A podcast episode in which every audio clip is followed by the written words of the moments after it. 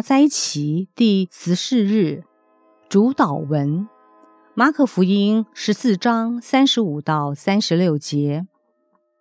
他往前走几步，俯伏在地上，祈求上帝说：“若是可以，不使他经历这个痛苦。”他求说：“阿爸，我的父亲呐，你凡事都能，求你把这苦悲移去。可是不要照我的意思，只要照你的意思。”会祷告的人很多，会与上帝立约的人很多，会在上帝面前立志的人很多。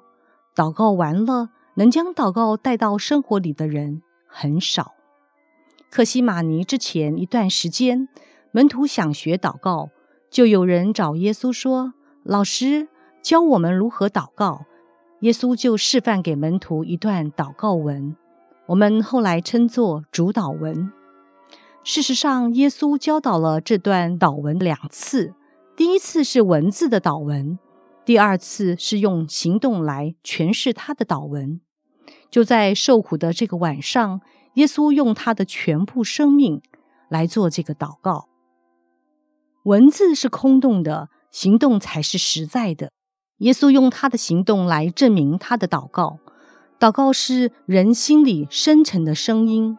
行动将这个声音带到上帝面前。在克西马尼园所发生的事情，就是主导文的行动版。耶稣呼喊他的最深沉的渴望，将这苦悲移去。若是可以不使他经历这个痛苦，这是不叫我们遇见试探的行动版。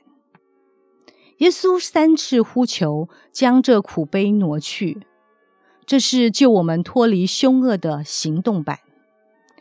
即使是这样迫切的祷告，这样深层的渴望，他还是完全的仰望神，将自己完全的交托神手里。他说：“可是不要照我的意思，只要照你的意思。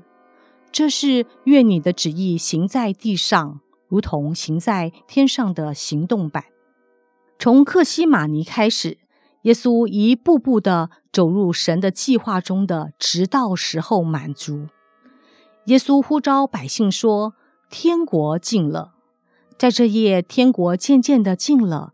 他完全遵行神的旨意，他完全的顺服。这是愿你的国降临的行动版。主导文正式的尊称我们在天上的父。耶稣的克西马尼园祷告。却是以悲惨的呼喊说：“阿爸父，就像孩童不能离开父母一样，耶稣不愿意离开他和天父的紧密关系。他像孩童一样的呼求父亲的注意和关照，但是他却又完全信任父亲的带领，完全顺服父亲的旨意。